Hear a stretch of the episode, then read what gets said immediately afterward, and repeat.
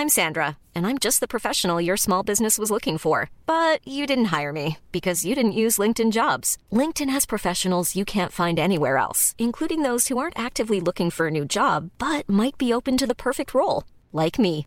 In a given month, over 70% of LinkedIn users don't visit other leading job sites. So if you're not looking on LinkedIn, you'll miss out on great candidates like Sandra. Start hiring professionals like a professional. Post your free job on linkedin.com/people today.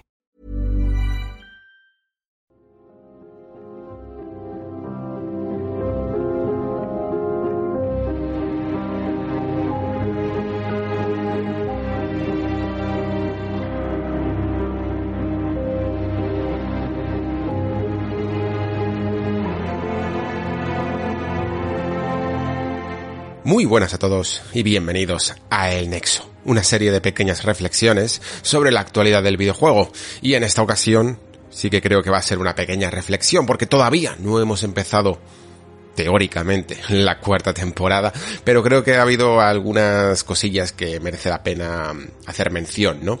Y este 12 Minutes creo que es una de ellas. La verdad es que el juego, si para empezar con algunas impresiones rápidas, quizá no haya cumplido, y en esto creo que no hace falta que hable en clave personal, eh, las expectativas de muchos de los jugadores que estábamos esperando eh, este título, ¿no? Esta nueva obra de Luis Antonio. Pero sí que me he dado cuenta, bueno, no es que me haya dado cuenta con este título, pero creo que es algo que cada vez me pasa más. La verdad es que prefiero hablar de él prefiero reflexionar sobre algunos de sus defectos, muchas veces ya, que jugar a ciertas obras que puedan llegar incluso a tener una mayor calidad. Esto quizá es un poco ya eh, cuestión de hacerse viejo, ¿no? Pero lo cierto es que mm, no busco ya tanto la perfección en el medio como algo que me inspire a poder sentarme aquí mm, delante del micrófono, o incluso, aunque no esté grabando, ¿no? Que le dé vueltas en mi cabeza sobre las cosas que intenté hacer, aunque esas cosas que el juego pretenda cumplir no las consiga del todo, ¿no? Tengo la sensación de que incluso en la forma en la que está construido mm, la industria del videojuego actualmente y los moldes en los que se intentan eh, colocar todos nuestro, todos los videojuegos que salen a lo largo del año, hay algunos que no encajan en ese molde, 12 Minutes es uno de ellos, y cuando intentas hacer cosas distintas, ¿no? Cosas que no obedecen a unas mecánicas completamente y científicamente probadas, suele haber fricciones, ¿no? Y esas fricciones son lo que llamamos defectos. Pero aunque creo que me centraré incluso, eh, aunque el juego en el fondo mm, me ha gustado, porque creo que nada que me haya tenido relativamente enganchado, yo creo, prácticamente me lo pasé del tirón se le puede decir que no te haya gustado, pero que aunque creo que me voy a centrar mucho más incluso en, en algunos eh, defectos que comento, ¿no? Porque también tienen más recorrido a la hora de hacer la crítica y de reflexionar sobre ellos, me parece que necesitamos más juegos así. Necesitamos más juegos así de valientes, ¿no? Me recuerda un poco incluso mm, en un caso que me gustó muchísimo más, evidentemente, pero a lo que ocurrió con Dead Stranding, que es un título que para intentar salirse de esos moldes, ¿no? Ya lo hemos hablado en su momento, de intentar eludir eh, la acción y el acto de matar, eh, también eh, comete algunas torpezas, ¿no? Pero sin embargo, y sobre todo en nuestra comunidad, la verdad es que somos bastante defensores de lo que intentó hacer Kojima aquí con Dead Stranding, y precisamente es por eso, porque muchas veces cuando te sales de, del, del terreno conocido, ¿no? Cuando exploras aquello que todavía no se ha hecho, como decíamos en el especial de, de Nier Replicant, te encuentras muchas veces solo, ¿no? Te encuentras muchas veces con que eres el primero que intenta hacer ciertas mecánicas o el primero que intenta hacer ciertas ideas y evidentemente no siempre salen bien. ¿Cuántos videojuegos se han construido eh, encima del fracaso de otros con las mismas ideas bien ejecutadas, ¿no? Al final, y esto es algo que repiten mucho los desarrolladores, muchas veces el desarrollo de un videojuego es pura iteración, es decir, ir probando, probando y probando cosas, fórmulas, hasta que al final das con la clave de lo que es divertido, ¿no? Muchas veces incluso creo que el desarrollador que realmente es capaz de hacer un buen videojuego es aquel que es capaz de entender exactamente la diversión dentro de su propia obra, porque el proceso creativo a veces nos mete de tan dentro de nuestra propia obra que no sabemos diferenciar lo que es aburrido de lo que no. Saber distinguirlo desde fuera es súper importante y sobre todo cuando estás explorando el lado oscuro del sector, ¿no? El lado oscuro en el sentido de aquello que todavía no está explorado. No es que 12 Minutes sea tan, tan, tan, tan original, a lo mejor, ni tan fresco, quizá también por dos razones. La primera porque el, un concepto que en el fondo parece tan intrínseco eh, en el videojuego como es el time loop game, eh, estos bucles temporales, ya se ha explorado en los últimos años muchísimo, ¿no? Han empezado a salir un montón de juegos como si fuera una nueva moda dentro de, del sector. Quizá algunos de los más destacados serían Outer Wilds. Pero también es verdad que este 12 Minutes eh, no deja de ser casi una especie de remake de sí mismo, ¿no? Porque ya había un prototipo en el fondo de, de lo que fue esta idea hace mucho tiempo y por lo tanto sí que fue pionero. Quizá incluso si este juego tal cual ha salido con los valores incluso de producción que tiene, con estas interpretaciones que la verdad es que son fantásticas, eh, hubiera salido cuando salió ese prototipo, pues estaríamos hablando incluso de una obra aún más fresca. Incluso también a lo mejor dentro de la narrativa, aunque, aunque ya lo hablaremos esto un poco más adelante. Pero ¿qué es exactamente 12 Minutes para los que no lo hayáis jugado? Y, creo que a lo mejor no seréis muchos porque a poco que tengas en PC o el Game Pass, bueno, tanto en PC de hecho como en Xbox, muy probablemente lo habéis probado. Yo más o menos he visto que incluso en el Discord eh, o con conocidos y tal, pues quien más, quien menos, algo ya lo, ha ido probando o conoce, aunque sea eh, por los trailers, la propuesta. Pero vamos a repasarlo un poquito para que todos estemos eh, partiendo de la misma base. 12 Minutes es un juego mm, muy sencillo en el que prácticamente ocurre todo en una casa, en un apartamento. Hay alguna escena por ahí en el pasillo, pero vamos, eh, todo dentro de un apartamento con una vista completamente cenital, eh, casi como una especie de Metal Gear, ¿no? Pero que mm, se juega realmente como una aventura gráfica. Y una aventura gráfica, bueno, mm, podríamos llamarlo aventura gráfica, quizá no me gusta tanto llamarlo dentro de estos términos, quizá sería más correcto incluso definirlo como point and click, pero sí que tiene, es cierto que a la medida que vas jugando tiene aspectos que recuerdan a una, a una aventura gráfica por el inventario, por la conjugación de, de objetos con el escenario, etcétera, etcétera, etcétera, aunque todo de una manera un pelín más sencillita quizá de lo que se puede meter un puzzle con inventario en una aventura gráfica, pero vamos, eh, que es un poco su base. Y a mí, de hecho, es una base que completamente desconocía, la verdad, no sabía que era un juego point and click, pensaba que moverías al protagonista con con el stick o alguna cosa así. La verdad, no he debido de seguirlo muy bien para no llegar a enterarme de esto hasta, hasta el videojuego final, ¿no? Pero más importante incluso que cómo se juega es el factor temporal, ¿no? Como un time loop game, como un juego de bucle temporal, eh, nuestro protagonista eh, se enfrenta a una situación que dura eh, como máximo no tiene por qué, pero como máximo 12 minutos, en la que se repite una y otra vez la misma escena. La escena es volver a su casa, encontrarse a su mujer y de repente un policía llama a la puerta y queramos o no va a terminar entrando y arrestar a, a nuestra mujer, ¿no? Este, evidentemente esta escena se puede alterar de mil maneras hasta el punto incluso de terminar muriendo eh, todos los personajes, pero todo se reinicia de nuevo y vuelve a su cauce original. Y por lo tanto, esto, este time loop game eh, busca en el fondo aproximarse más a una historia detectivesca en la cual encontrar dentro de este bucle las pistas necesarias, ¿no? Eh, permitirte incluso, mm, dado que siempre vamos a reiniciar partida, hacer las cosas más absurdas o locas o improvisadas que nos permitan encontrar ese dato que nos faltaba para saber en otro bucle temporal eh, cómo eh, seguir adelante, ¿no? En parte me alegra mucho hablar de este juego también porque tener cualquier oportunidad para poder explayarme con razón y sin pretender aburrir eh, sobre el género de las aventuras gráficas y sobre sus valores intrínsecos, creo que es algo interesante.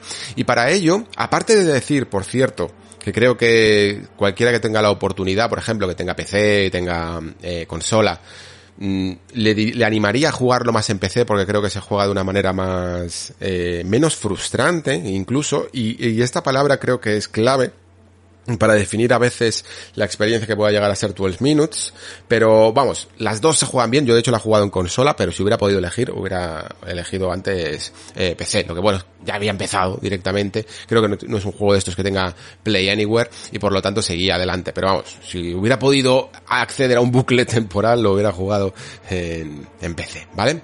Como decía, aventuras gráficas y la estructura de las mismas.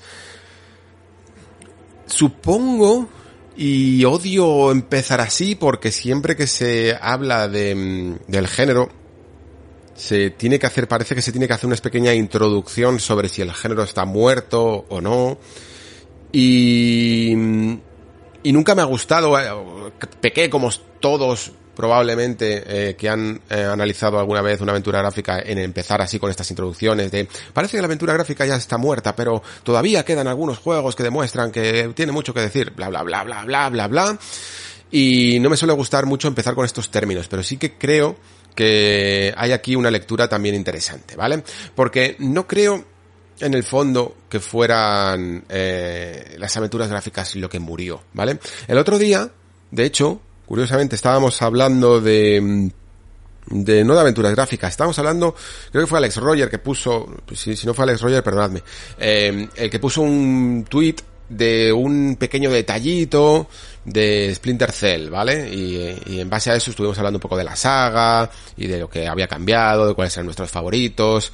Y me di cuenta, me di cuenta porque intenté jugar, me parece que fue a Chaos Theory, que además es dentro de la trilogía original uno de los juegos más eh, laureados, ¿no? Casi quizá el que el más reconocido dentro de los tres, aunque el primero, bueno, plantara las bases y tal. Me di cuenta de que no, era incapaz de jugarlo ya. Para mí, tened en cuenta además que, que incluso eh, aparte de las aventuras gráficas el sigilo es uno de los géneros mmm, de mis géneros favoritos vaya uno de los géneros que más he bebido desde pequeño, que con los que más he disfrutado y que más conectan de alguna manera con mi estilo de juego. Incluso siempre de estos juegos que ya no son técnicamente ya de sigilo tipo Uncharted y tal, siempre, siempre, siempre intento la opción de sigilo y mucho más todavía en Dishonored. Pero la cuestión es que me di cuenta de que era incapaz ya de jugar a un Splinter Cell porque las fórmulas tradicionales de sigilo que eh, requerían en el fondo eh, no solo un aprendizaje incluso de los patrones, de las rutinas de los enemigos y de los guardias cuando están haciendo sus rutas y tal, requerían de mucha de mucha paciencia y de mucho esperar a lo mejor en la sombra a, aprenderse esa rutina y saber exactamente cuándo la tienes que ejecutar, ¿no? Y si no te sale, volver a cargar partida, etcétera, etcétera, etcétera. Y me di cuenta de que mm, cada vez me costaba más volver a volver a esta fórmula. Me di cuenta también de que en el fondo, aunque no lo parezca, aunque lo intenten hacer de maneras muy sutiles, incluso un género como el sigilo, que sigue manteniendo estas bases, ¿no? Eh, y estos principios, ha evolucionado mucho a hacernos incluso salir de las sombras para que las partidas sean más dinámicas. Juegos como Dishonored, incluso ya de la propia Arkane, no confían tanto ya en, en, mantenerte simplemente oculto en las sombras, sino que juegan con las verticalidades y los poderes para poder hacer que el jugador esté completamente en movimiento, completamente improvisando y, haciendo tareas mientras que planea cómo acabar con su víctima. No quedamos relegados simplemente a una esquinita en el que vamos eh, esperando, o sea, en el que no nos movemos, en el que no hay interacción con el mando, ¿no? Para aprendernos la ruta y poder clavar la muerte de, de guardia en cuestión. Y, sin embargo, no, no, hablaríamos a día de hoy de que el sigilo está muerto, ¿no? No diría, nadie se atrevería a, a afirmar tal cosa cuando incluso triples As eh, de los más modernos aplican mecánicas de sigilo en, en su núcleo jugable. Así que por lo tanto creo que no murieron eh, las aventuras gráficas. Lo que murió eh, fue la paciencia mm, del jugador. Eh, a día de hoy, realmente vivimos en tiempos muy distintos a los 90, ¿no? A día de hoy vivimos en, en un momento eh, histórico, casi podríamos llegar a decir, en el que el aburrimiento es casi una elección. Eh, antes, y quizá aquí a lo mejor también esté pegando un poco de abuelo cebolleta, pero eh, entiendo que adultos con dinero, con poder adquisitivo, no tendrían ya por qué aburrirse, pero cuando tú eras un muchacho en los 80 o en los 90, eh, generalmente podías llegar a tener momentos en los que quedarte mirando el techo. Eh, esto es algo que creo que a, día de hoy casi que ningún chaval eh, tiene por qué vivir, ¿no? Porque el, la invasión de entretenimiento es brutal comparado con la que había antes. Antes a lo mejor tenías cuatro o cinco canales y si no te gustaba nada de lo que mm, había en la tele, eh, te, podías volver a pasarte tu videojuego en el caso de que tuvieras la suerte de tener una consola. Eh, y como máximo releerte los tres libros que tuvieras en tu casa, que eran los que te gustaban, bueno, los tres de los 20 libros a lo mejor que había de tu casa que te gustaban porque tenían a lo mejor un género que, que te molaba o volverte a verte las tres pelis de VHS que ya te habías visto 15 veces, ¿no? Y aunque te gustaran mucho, no siempre apetecía. El caso es que el entretenimiento estaba limitado y por lo tanto cada experiencia nueva que llegaba a nuestras manos, eh, por ejemplo una aventura gráfica, se exprimía de otra manera y con otro cariz de lo que haríamos a día de hoy. Y por lo tanto éramos capaces de tener muchísima más paciencia con un puzzle de lo que teníamos a día de hoy. Y ahora, para evitar solo echarnos las culpas, o casi parece que echar las culpas a, a los jóvenes de ahora que no tienen paciencia, diré que en el fondo eh, lo que teníamos no era paciencia con los juegos, teníamos paciencia con los puzzles mal diseñados, ¿vale? O con las situaciones fuera de las aventuras gráficas incluso que nos obligaban a repetir y repetir porque eran relativamente injustas o también estaban mal diseñadas o eran forzosamente difíciles. Da igual el género en el fondo. Pero teníamos paciencia porque teníamos pocas cosas que retuvieran nuestra atención. A día de hoy lo que quiero decir es que tenemos tanto, tanto, tanto entretenimiento a nuestro cargo que si algo se pone en nuestro, si cualquier piedra relativamente injusta se pone en nuestro camino, es que no lo intentamos más de dos veces. Eh, tenemos mil cosas en las que podemos ocupar nuestro tiempo, ¿no? Tenemos mil libros, tenemos mil pelis, mil eh, canales de suscripción, mil videojuegos gratuitos, incluso aunque no tengamos poder adquisitivo, no necesitamos eh, los sesos con un puzzle mal diseñado. Y esto ocurría bastante en las aventuras gráficas, incluso de las más grandes, de todas ellas. Eh, tenían algunos puzzles en los que más que desafiar la lógica interna del juego y la lógica del jugador, eh, nos invitaban casi más a encontrar la lógica del diseñador, ¿no? Y esto es algo que suele frustrar muchísimo. Y esto es algo que incluso a día de hoy creo que sucede en este en este 12 minutes, ¿vale? Hay momentos que creo que están bien conseguidos. Eh, a crear un buen puzzle, sobre todo en una aventura gráfica, que no es sencillamente a lo mejor un pequeño rompecabezas metido en un God of War o en un Uncharted o cositas así que están hechas pues para casi para detenernos un poquito y variar el ritmo que para que nos volvamos locos. Eh, 12 Minutes sí que tiene puzzles eh, realmente complicados. Y como además quizá no sea un juego que únicamente se trate de, resolverlos, ¿no? No es como a lo mejor de Witness, que tú ya sabes un poco a lo que vienes. En 12 Minutes mm, lo que queremos es saber qué leche se está pasando aquí, ¿no? Y los puzzles son aquello que nos lo impide. Y por tanto hay que tener mucho cuidado cuando tienes este tipo de, de, diseño de caer en esto de la lógica del desarrollador, como lo, como lo he bautizado, ¿no?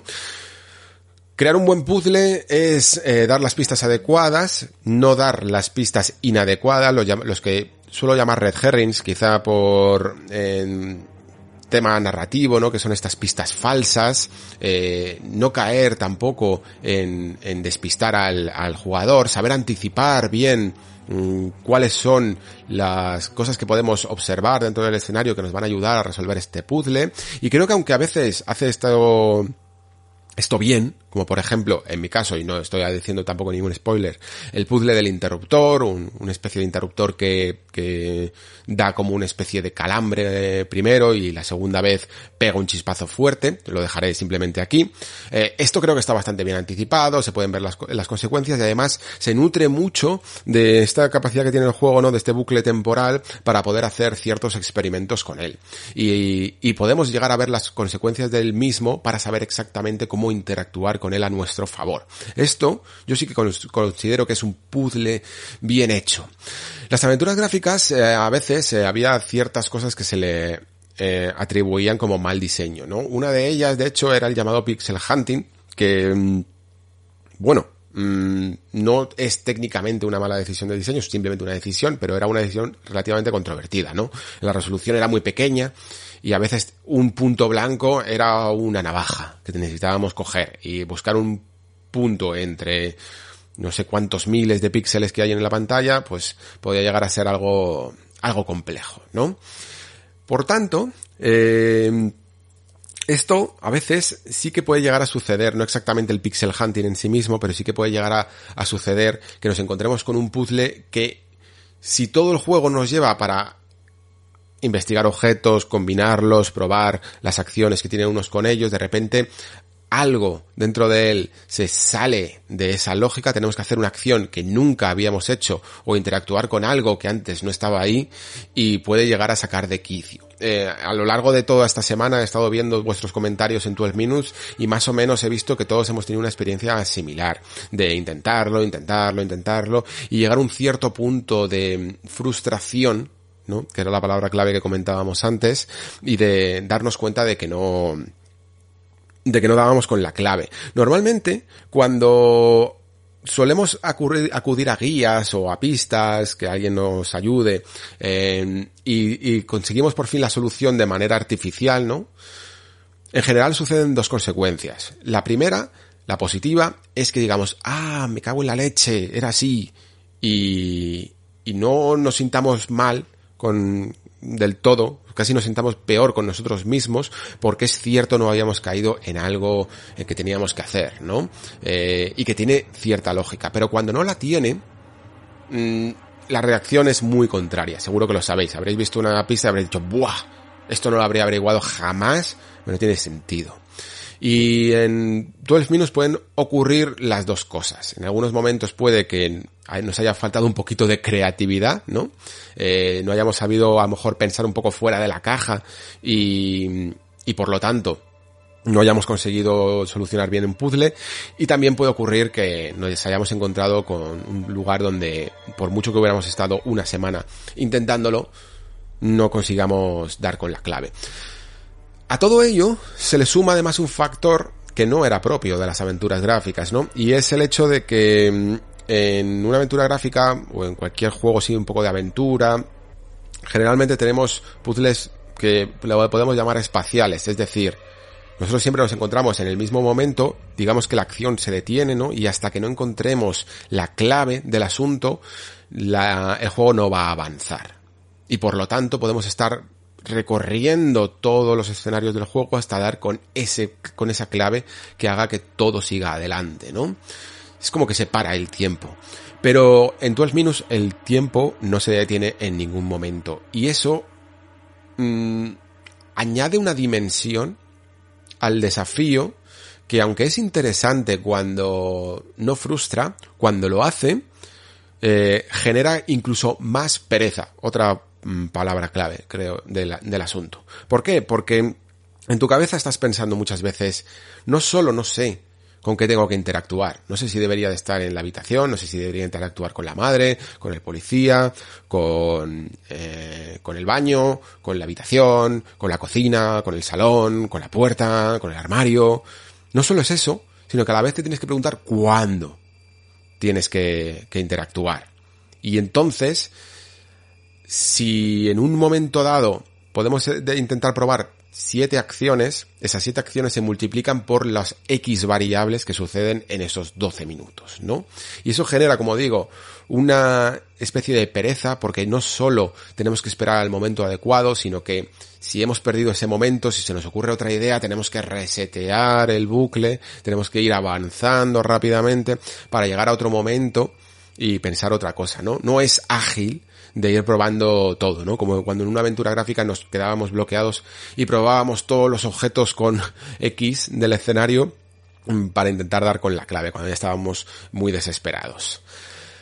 Pero a su vez, eh, la, verdad, la verdad es que el juego sí que logra en ciertos momentos y quizá más en la primera parte de la, mm, de la historia que queramos saber más. Esto es un thriller, como digo, eh, basado en ese bucle temporal y, mm, y creo que consigue mínimamente eh, que te hagas las preguntas adecuadas y que y cortar justo cuando va a llegar las respuestas, ¿no? Para que tengas que alterar ese bucle y encontrarlas por, por ti misma. Quizá esto eh, es cuando mejor está hecho es con el con el reloj. El reloj tampoco es que sea creo ningún spoiler, simplemente es que el policía cuando viene y acusa a tu mujer eh, te pregunta dónde está el reloj. ¿Dónde está el reloj? ¿Vale?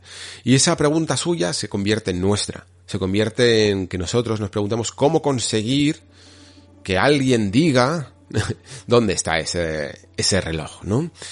Y creo que fue uno de los momentos donde más eh, me he divertido porque es en estos momentos donde te das cuenta, donde empiezas a pensar casi como hemos, estamos acostumbrados a ver en las películas de bucles temporales, como El Día de la Marmota o esta última nueva, ya no me acuerdo cómo se llamaban.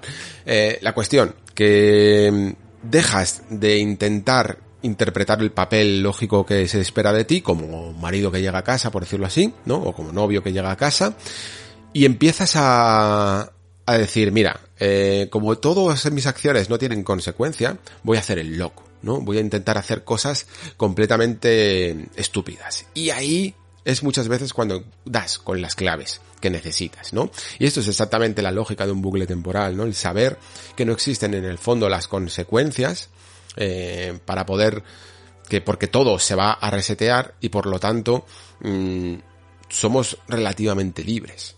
Eso es una, y eso es una cosa que creo que es muy bonita de experimentar, sobre todo a través de la agencia que te da un videojuego.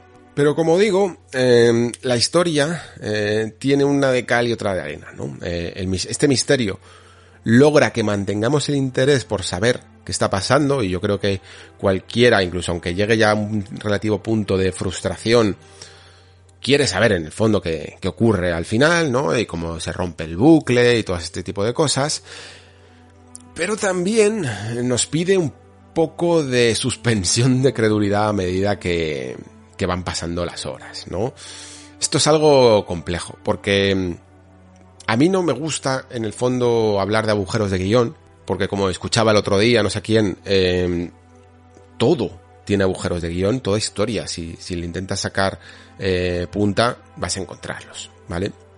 Pero al menos creo que pedimos un mínimo de coherencia o un mínimo de, de algo que no nos saque, ¿no? Que no nos haga pensar en ello durante la película. Si después la queremos analizar con bisturí, eh, seguro que descubrimos un montón de cosas. Pero si durante la película o durante el videojuego en ningún momento hemos pensado en ello, yo creo que se le puede tratar de éxito sin fisuras. En todo al menos creo que no sucede esto. Creo que llega algunos momentos en los que digo, venga ya. Eh, ¿Por qué la mujer de repente actúa así de terca, no? Y luego parece que, no tiene ningún problema en, soltar prendas sobre alguna cosa, o, el policía igual, eh, o, nosotros mismos, ¿no? Llega un determinado punto en el que eh, realmente te parece hasta relativamente ingenuo, ¿no? Eh, la trama, o la forma en la que tiene de contarlo. El problema, quizá, más allá incluso de, de esto, de, del, de los propios agujeros de guion o, de los eh, problemas de concordancia, de coherencia que le podamos ver a la historia, es que creo que confía demasiado y, es, y aquí sí que me da esa sensación, ¿no? De, de estar jugando a un juego que en el fondo se, empezó a planificar probablemente allá por 2013 o así, ya me parecía incluso tarde, eh, que confía exclusivamente en algo que últimamente hemos sido muy educados en, a través de la televisión o de algunas películas, ¿no? Sobre todo eh, desde el punto de vista muy muy comercial, que es el, el giro del guion por giro de guion, ¿no? Eh, la trama por trama y, y el plot twist por plot twist. Es decir, hay una hoja de ruta para hacia dónde quieres llevar las cosas de manera que sorprendas constantemente al jugador para que, porque no es lo que parece, ¿no? Porque todo pega un vuelco radical, pero esos vuelcos radicales son algo con lo que yo creo que no solo Hollywood, sino en general todas las historias deberían de tener mucho cuidado, ¿vale? Porque aunque sí que funcionan y son efectivas, también son efectistas. Generalmente los giros de guion, eh, los finales que, que pegan un volantazo, suelen funcionar cuando los personajes y la coherencia acompañan, ¿no? Sobre todo, antes hemos hablado de la coherencia, pues ahora deberíamos hablar un poco de los personajes. Los personajes de 12 Minutes no tienen, no tienen personalidad, en el fondo, y eso es lo que creo que más echo de menos. Si, tu, si la tuvieran, creo que sería cuando realmente eh, todo lo que intenta después hacer en la parte final tendría muchísimo más sentido o al menos lo verías más coherente con eh, esas personalidades. Pero aquí no hay arcos que desarrollar ni hay momento para ello porque en el fondo todo sucede en un bucle de 12 minutos, ¿no? Antes he comentado que esto es un game loop de en forma de thriller. Creo que el, el bucle temporal que más famoso es en la historia de, de, la ficción es el Día de la Marmota, ¿no? Es un poco quizá una de las pioneras, pero no solo porque fuera pionera, eh, sino porque lo hacía bien. Día de la Marmota puede parecer una película muy sencilla, muy cómica, pero tiene todas sus bases de lo que hace una gran película dentro de ella y, y es que no solo busca sentirnos extraños por quedarnos atrapados en un día, ¿no? Sino que el propio concepto de quedarse atrapado en el tiempo y repetir constantemente algo es un poco como una lección, ¿no? Una lección como cuando mmm, alguien repite curso, ¿no? ¿Por qué repites curso? Porque tienes que aprender una lección que no has conseguido al final de la temporada, ¿no? El personaje de Bill Murray en esta película es en el fondo un, tío que da asco, ¿no? Que se aprovecha de la gente, que manipula, eh, que es completamente egocéntrico. Y a lo largo del, del bucle mmm, vemos la, las dos, la doble faceta, ¿no? De, de su personalidad. El, el hecho de darse cuenta de que está atrapado en él le hace ser todavía más manipulador, ¿no? Todavía más egocéntrico, aprovecharse todavía más de las circunstancias, pero cuando llega un momento en el que se da cuenta de lo vacío que es un poco su existencia por esta forma de ser, es cuando el personaje se transforma, ¿no? Es cuando aprende las lecciones y es cuando aprende a, confiar y a ser más generoso y todo lo que quiere decir la película de sí. Y entonces, el bucle en sí mismo, el punto mágico de la historia, pasa a un segundo plano, yo creo que merecidamente, para poder vivir bien esta historia y para poder sentir empatía hacia los personajes. Aquí no, aquí el bucle es prácticamente el protagonista de todo, hasta el punto de que eh, se, es consciente de él durante mucho tiempo. El personaje no solo es increíblemente consciente, que es normal, sino que intenta hacer, hacer consciente a todo el mundo también de ello, ¿no?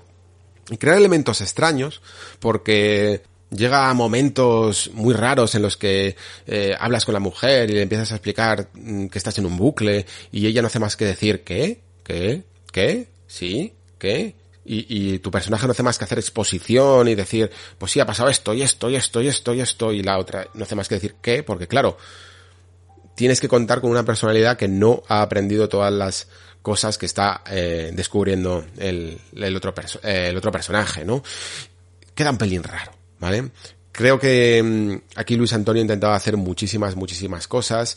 Hay que tener en cuenta también que los videojuegos permiten más agencia, como decía antes, que una película y por lo tanto tienes que llevar las acciones a intentar predecir todo lo que va a hacer el personaje y, y por lo tanto creo que es un desafío relativamente mayor ¿no? que el que puede hacer una película en el cine. Y con todo, como decía, creo que, mm, que hace bastante bien los deberes eh, 12 Minutes a la hora de, de conseguir atrapar un poco al jugador. Aunque deje un poco insatisfecho, ¿vale? Incluso aunque te frustre, consigue a su vez que no dejes de pensar en el juego. Que no dejes de pensar en sus puntos buenos y en sus puntos malos. A mí ha conseguido hacerme pensar en un montón de cosas. Desde, desde cosas que parecen tan, tan superficiales y que no lo son y que tienen una complejidad increíble como el tema de las animaciones y de las posiciones que ocupa cada actor dentro de, de la casa, ¿no? Porque, pensadlo así, es muy fácil criticar al juego diciendo que, mm, que tiene algunas animaciones raras, que hacen cosas raras, que se atraviesan, que tal.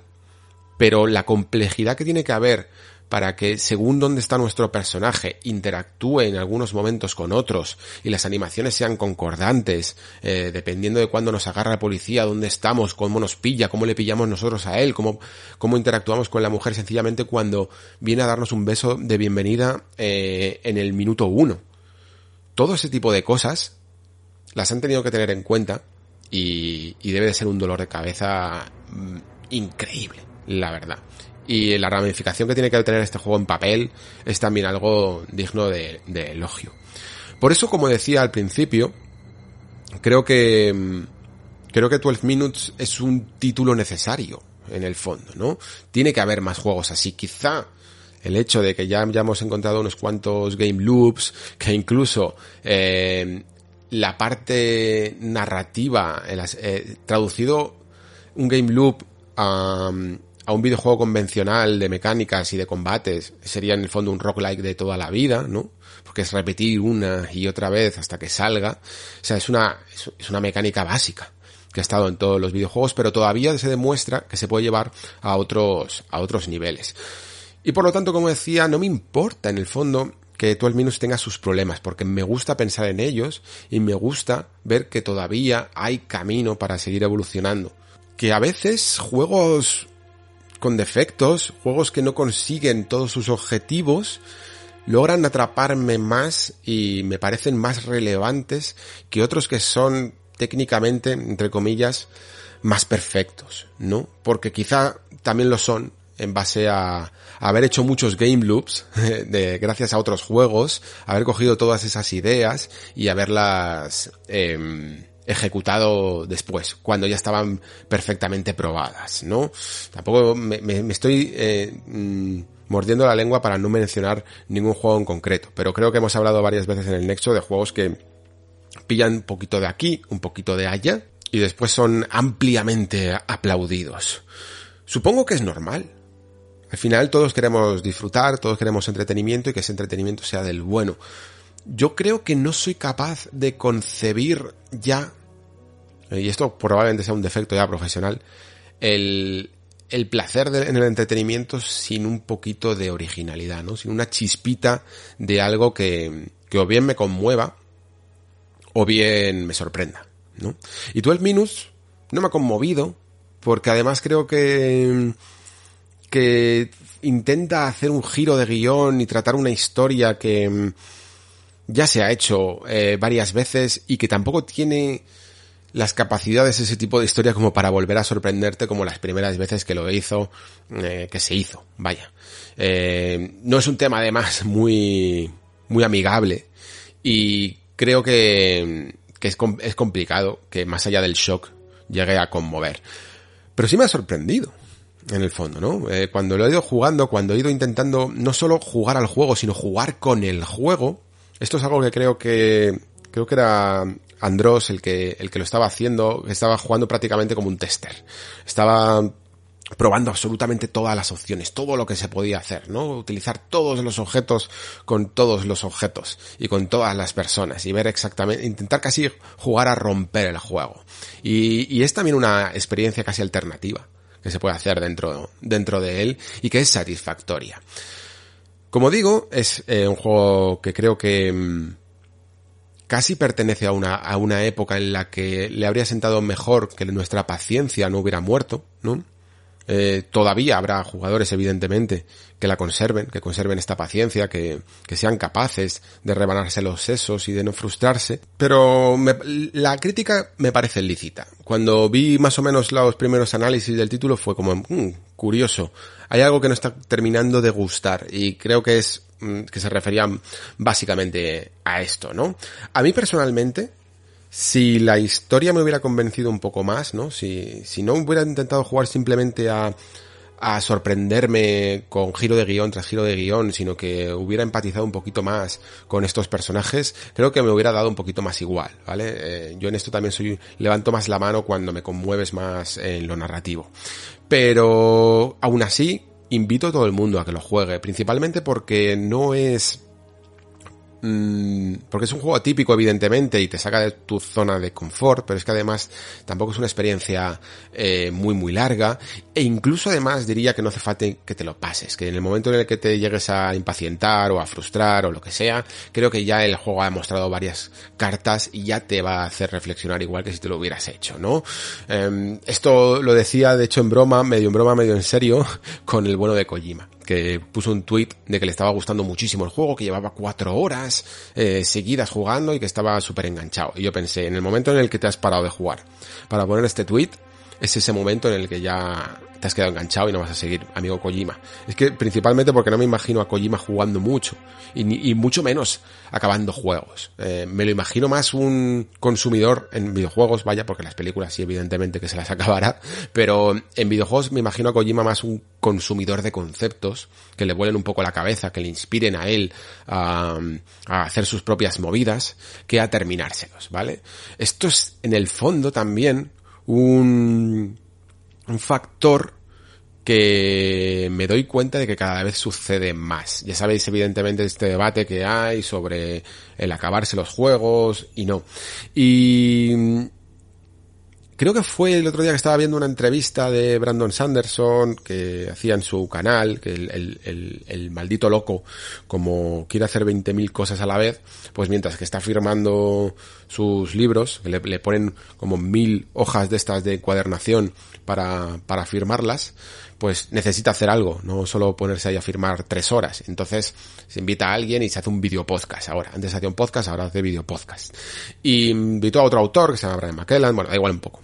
Eh, la cuestión, que se pusieron a hablar de videojuegos, que me moló mucho porque eh, descubrí que le chifla eh, Subnáutica, que le parece maravilloso y que además le gusta por las mismas razones que me gusta a mí, que es porque es un juego que tiene propósito. Vaya, el survival crafting es un género que yo amo odio porque cuando lo hacen bien, es decir, cuando le meten historia, cuando le meten propósito, cuando le meten final, me chifla y cuando no lo hacen y simplemente un juego de construir y libertad, mm, me aburre un poco.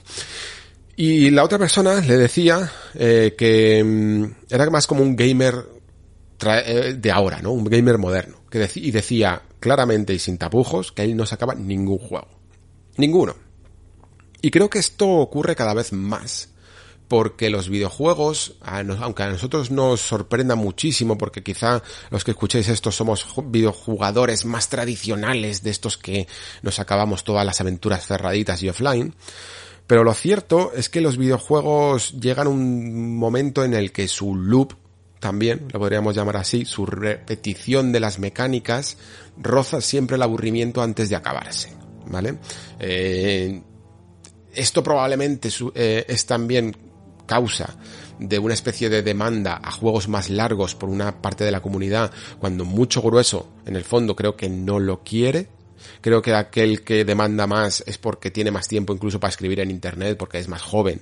Pero el que después consume, el que tiene dinero y no tiene tiempo para escribir, no quiere juegos tan largos, porque, mm, porque leches, porque no tiene tiempo y porque entiende que una mecánica da de sí lo que da de sí y prefiere incluso quedarse con ganas de más que con ganas de menos y cada vez es más habitual que no nos acabemos los juegos. En este sentido, incluso aunque 12 minutes dure, no sé, 6, 8 horas, creo que incluso aunque juegues 4 como Kojima, eh, tienes suficiente. Y, y, te habrá estimulado más, incluso creo, que otros juegos mmm, que duren 30 y que incluso te hayas acabado. Porque mmm, seguimos, es curioso, pero seguimos en 2021 en plena búsqueda y en plena caza de nuevas experiencias.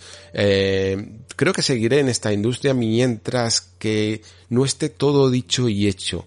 Y hay veces que cuando, cuando lo parece, cuando parece que tenemos una añada demasiado poco original, se me agotan las ganas, pero luego incluso cuando salen juegos como este, aunque tengan los X fallos que he comentado y en los que he dicho que me iba a centrar hasta más que en sus bondades, en el fondo me reaniman las ganas de seguir aquí, ¿no? Porque, por eso mismo, porque me demuestran que todavía se pueden hacer pequeñas cosas saliendo, saliéndonos un poco de pedir lo mismo de siempre, ¿no? Y que además también no hace falta que sean increíblemente, increíblemente largos. Vale, eh, creo que lo voy a dejar aquí y voy a hacer como cinco minutitos de spoiler después de, de la salida, ¿vale?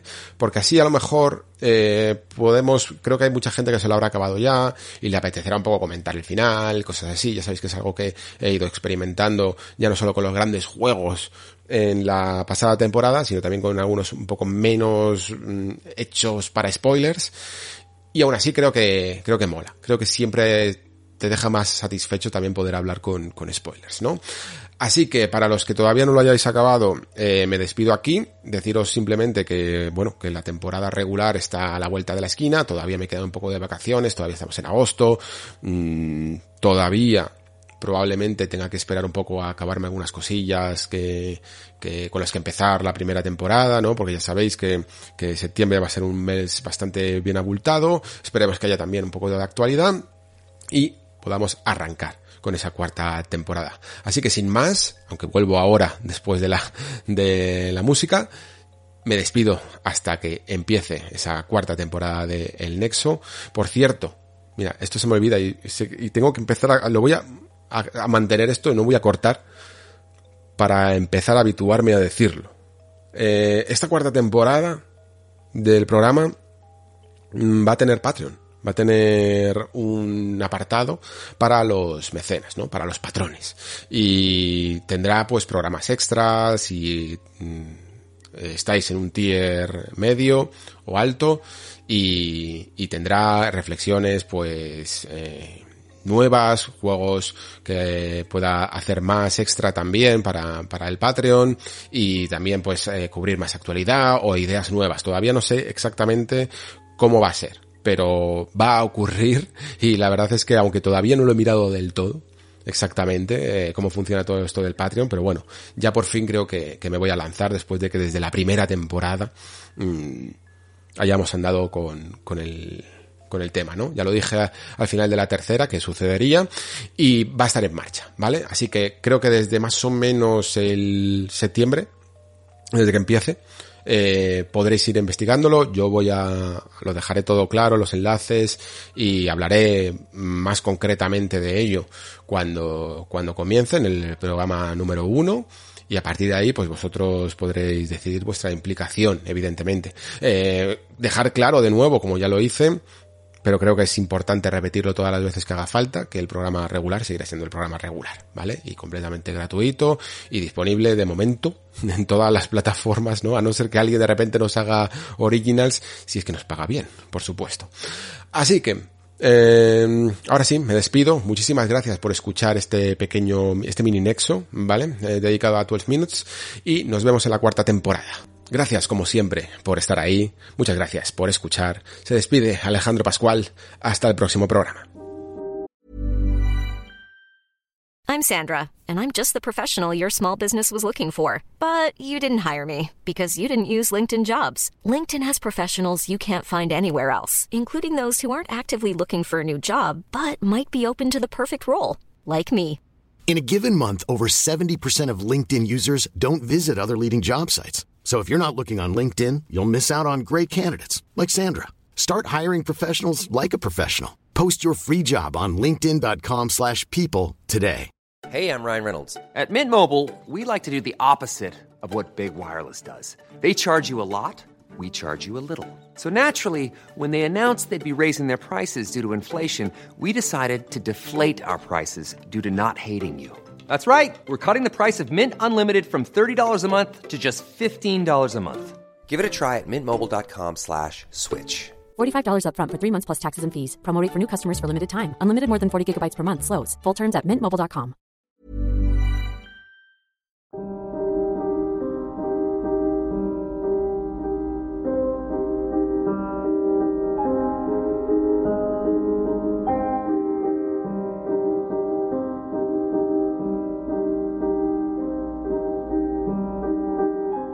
Bueno, pues toca eh, desatar la lengua un poco, ¿vale? Porque me está mordiendo bastante algunas cosillas que quería eh, decir, me estaba mordiendo la lengua bastante y creo que tendrán más sentido a lo mejor si lo digo con spoilers, ¿no?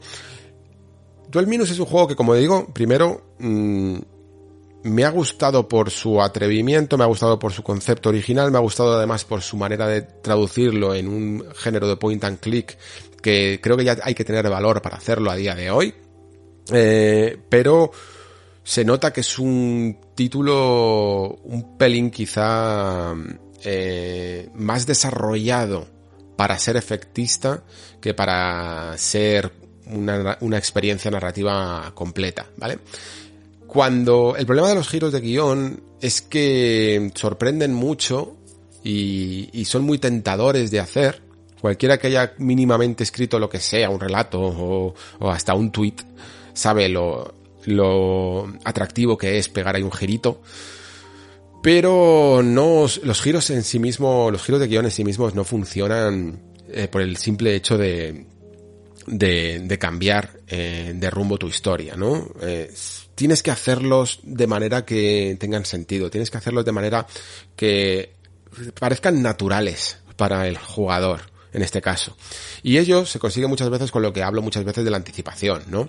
Dejar pequeñas pistas de que algo va a suceder. Por ejemplo, cuando tú tienes la camiseta de que te regala tu mujer para tu futura hija, que se llama Dalia y tal, es una, es una pequeña anticipación que hace que después funcione mejor el hecho de saber que como tu madre se llamaba Dalia, tú puedes ser ese hijo perdido, ¿no? Del que están hablando.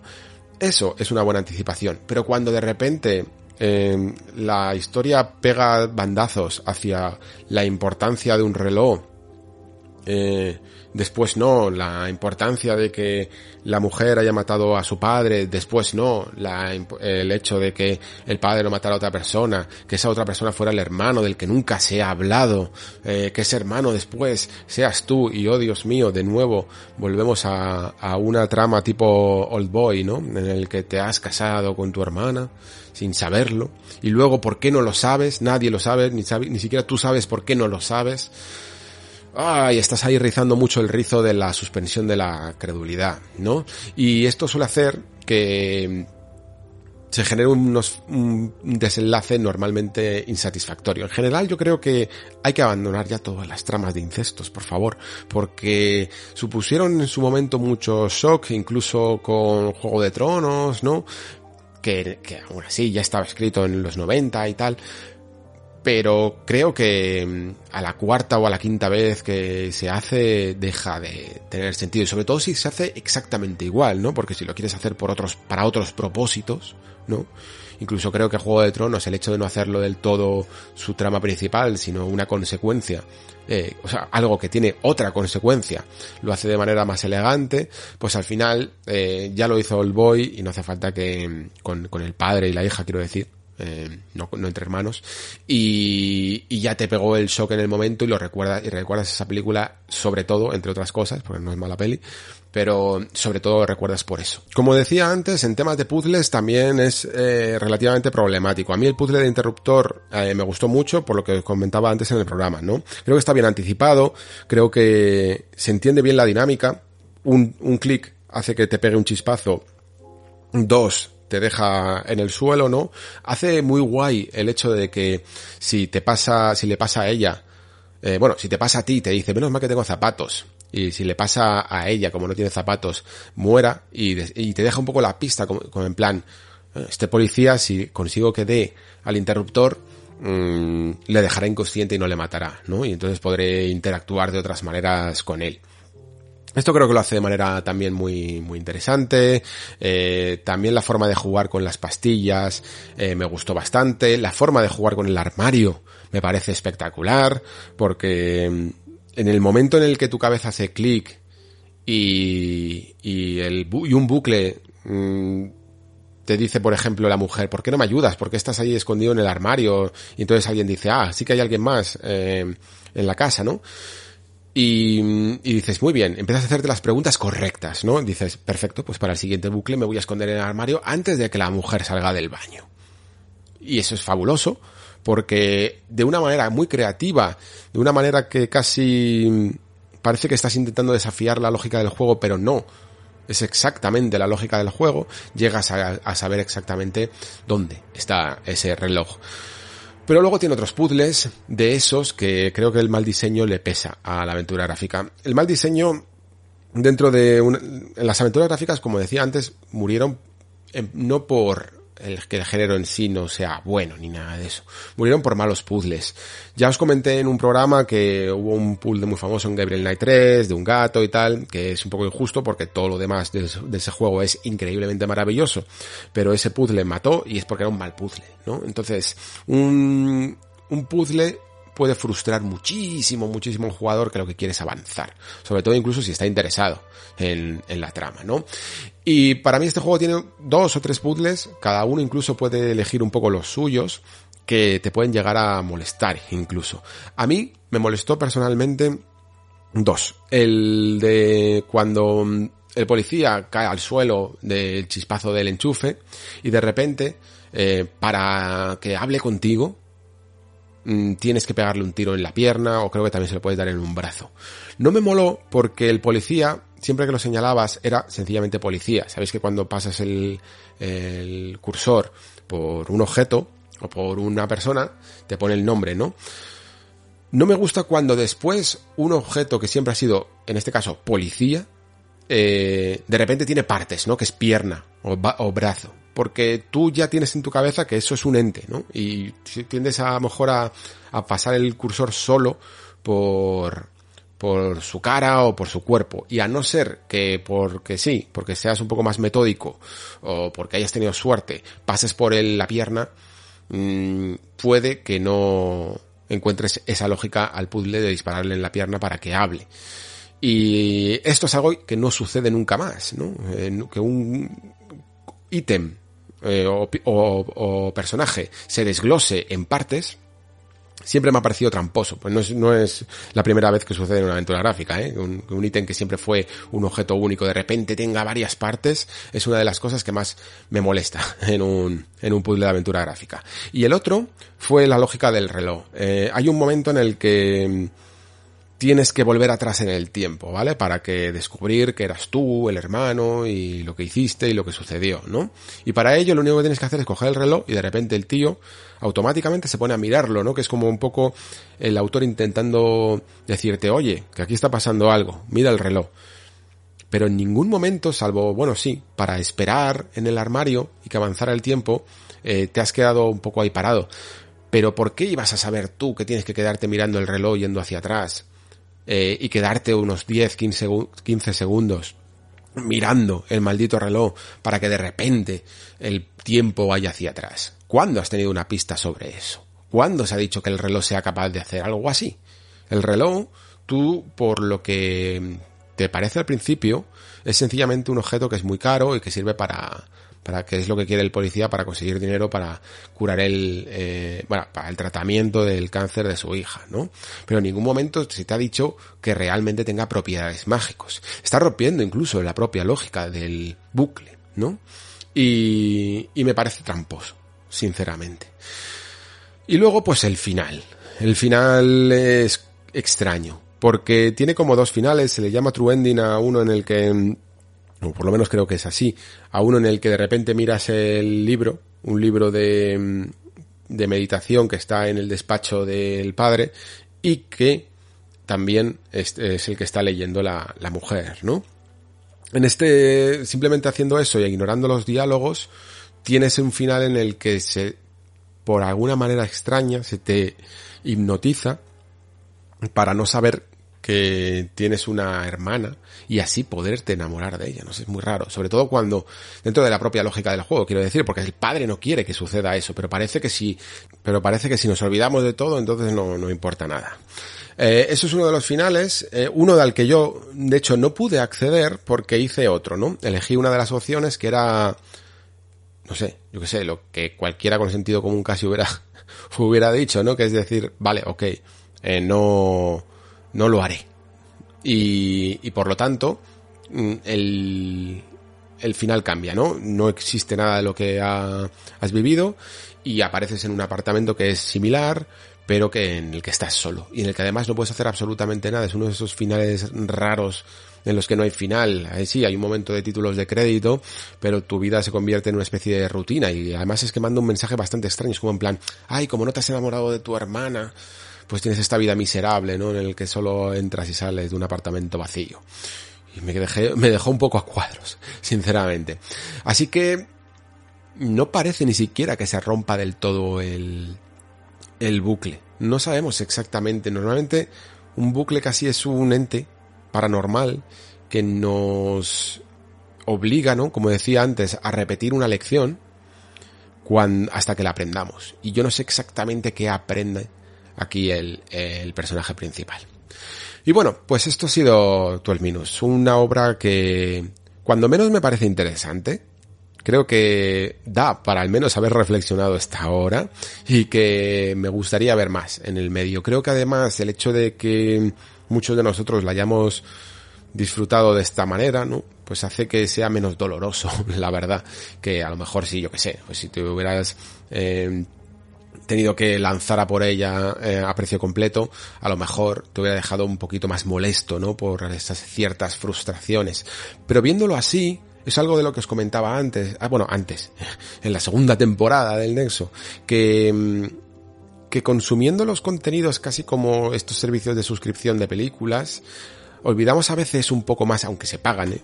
No os olvidéis de que lo pagamos perfectamente, pero aunque se pagan, nos dejamos de, de, lado un poquito más el factor recomendación, el factor inversión de algo que me tiene que satisfacer, porque yo soy el consumidor, y nos podemos más analizar lo que es en sí mismo, y nos da igual incluso que sea fallido siempre y cuando podamos sacar algo de ello. Y creo que tú el minus en eso al menos cumple. Y bien, pues aquí segunda, segunda despedida. Esto es como Kojima, que hace dos finales. Pues aquí también hacemos dos finales. Muchísimas gracias de nuevo, chicos. Los que hayáis llegado hasta, hasta este punto. Espero que hayáis disfrutado un poco del programita. Y nos vemos en la cuarta temporada. Ahora sí, muchas gracias por estar ahí. Muchas gracias por escuchar. Se despide Alejandro Pascual. Hasta el próximo programa.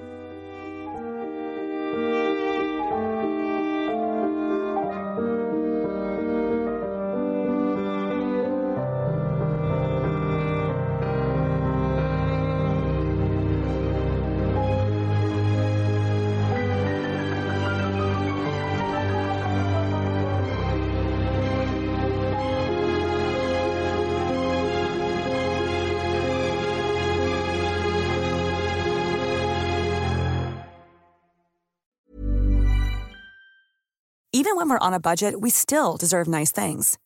Quince is a place to scoop up stunning high-end goods for 50 to 80% less than similar brands. They have buttery soft cashmere sweaters starting at $50, luxurious Italian leather bags, and so much more.